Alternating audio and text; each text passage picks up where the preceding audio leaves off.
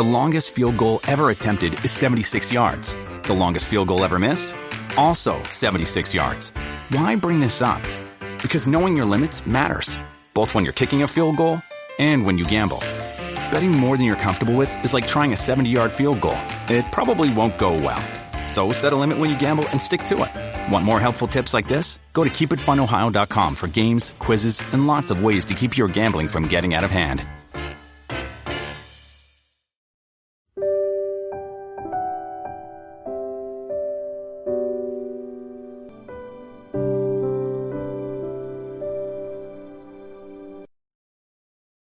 让阅读走进生活，让优秀成为习惯。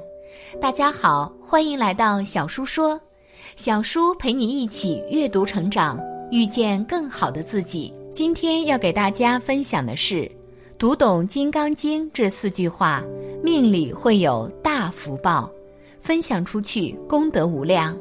一起来听，《金刚经》是佛祖跟须菩提的对话。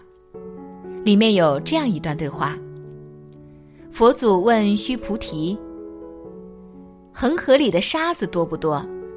须菩提说：“当然多。”佛祖又问：“如果有人散尽家财，像恒河里沙子那样多的财富去做慈善，这算不算一种功德？”须菩提说：“这当然是莫大的功德。”佛祖说：“有一种功德比这个更大。”那就是你开悟之后，把《金刚经》里的最核心的四句话解释给世人听，让更多的人都开悟，这才是莫大的功德。如果有这样的人，那么世界上所有的寺庙都应该供奉他。为什么这四句话有如此巨大的力量和功德呢？我们就来看看这四句话。第一句。若菩萨有我相、人相、众生相、寿者相，皆非菩萨。佛祖说：如果你看到的菩萨，他长得像我这样的人，或者你这样的人，或者像路人甲乙丙这样的人，再或者像一个长寿的人，那他都不是菩萨。也就是说，如果我们拜的那个菩萨，他拥有像人一样的样貌。那都不是菩萨，菩萨根本就没有人像，也没有像。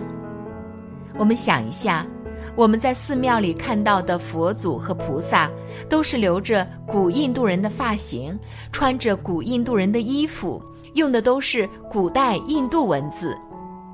佛祖为什么那么偏心，不穿中国人的衣服，留中国人的发型，说汉语？所以我们在寺庙里看到的佛祖根本就不是真正的佛祖，那只是一个像而已。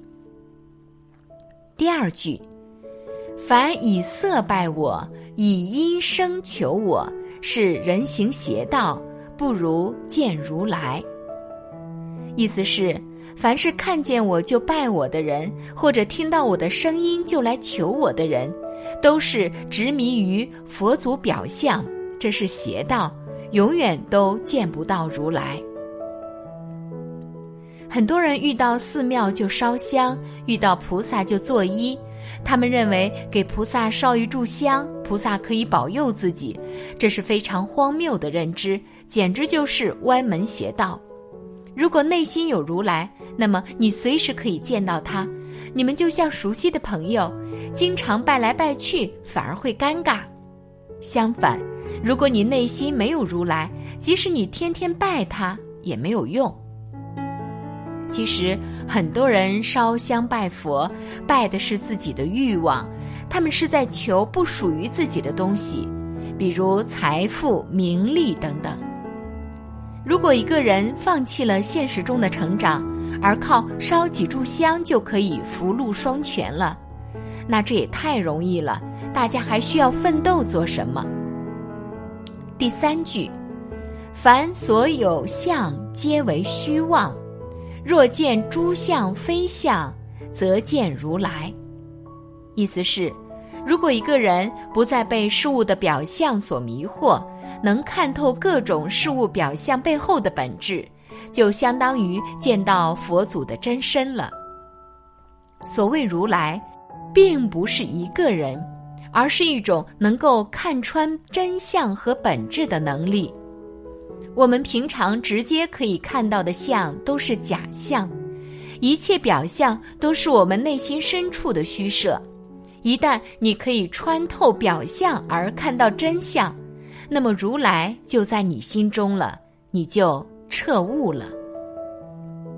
大家之所以看不到真相，也是因为真相往往都是复杂又残忍的。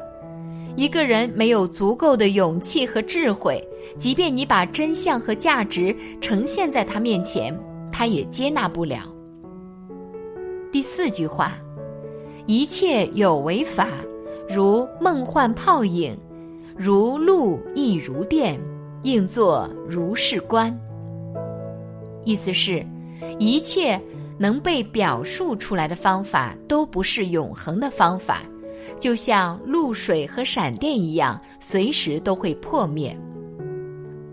《道德经》开篇的第一句话“道可道，非常道”，表达的也是这个意思。凡是能被表达的道理，都不是永恒的道理，都有不成立的时候。因此，凡是直接告诉你方法、技能、答案的老师、书籍、课堂，都是滥竽充数的。很多人总是企图从别人或外界那里找到方法，就像去求一把万能钥匙，让自己不用思考、成长，躺着不动就能把所有问题给解决了。这就是典型的找捷径、偷懒。方法是认知提升到一定阶段自己悟出来的，是靠执行和实践逐渐摸索出来的。这个世界上没有放之四海而皆准的道理，更不会有直接拿来就可以用的办法。无论多么高明的老师或者成功人士，他们最多只能给你一个启示。真正的方法必须靠你自己去悟。这就是求人不如求己。应做如是观的意思是，我们不要被方法束缚，而是要掌握住本质和规律，也就是那个道。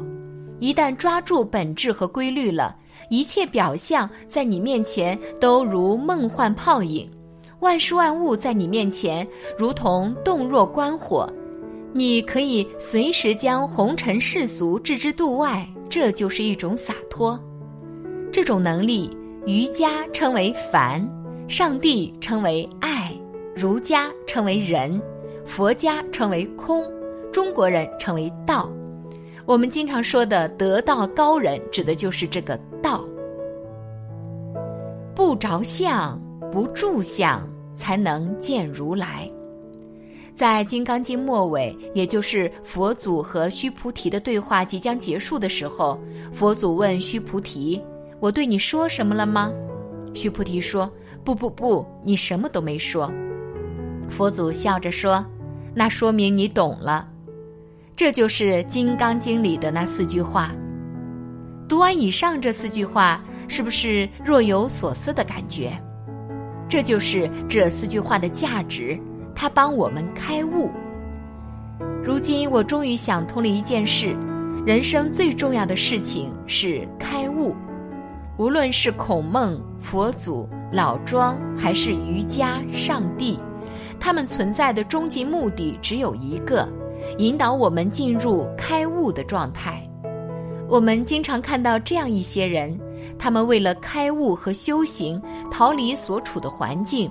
就宣称要离开世俗，然后去某个清静的地方去修行。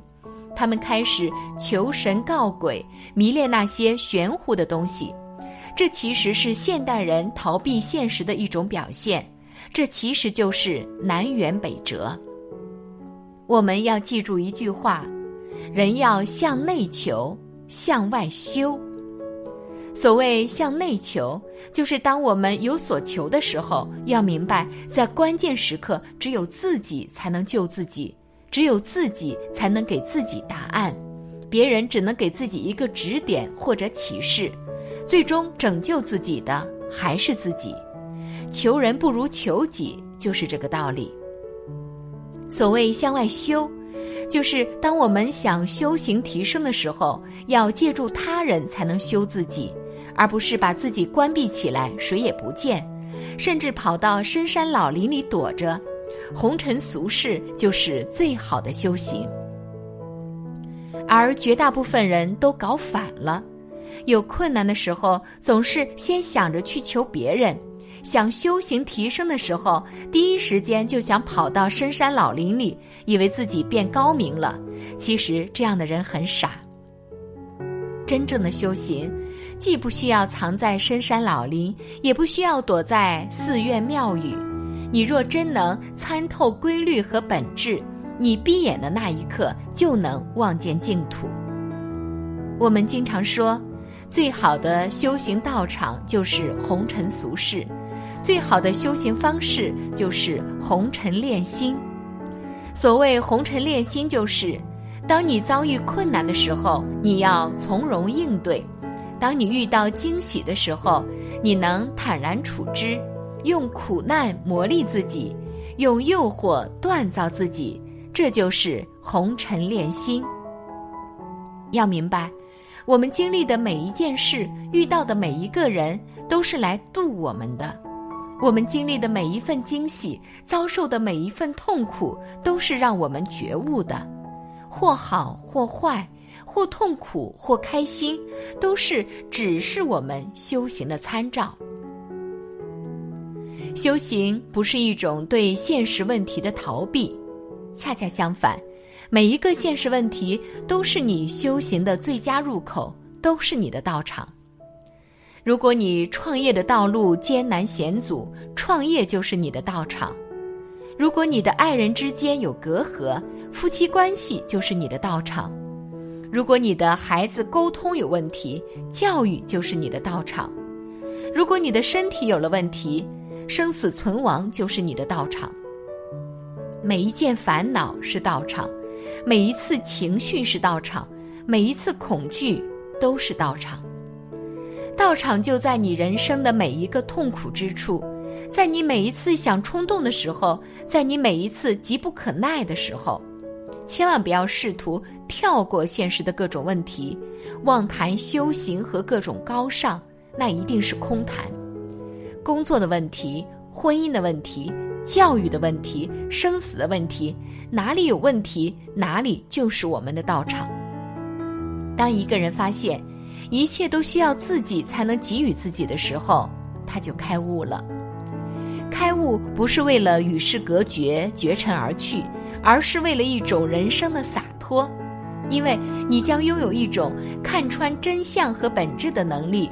能对世事和人心抽丝剥茧，一眼看穿人心，直达事物本质。于是你将看到最真实的世界。这种人的人生，从此只能自己做主了，因为没有人再能给他们提供鸡汤了。最后，希望大家能把这四句话分享出去，因为这是莫大的功德。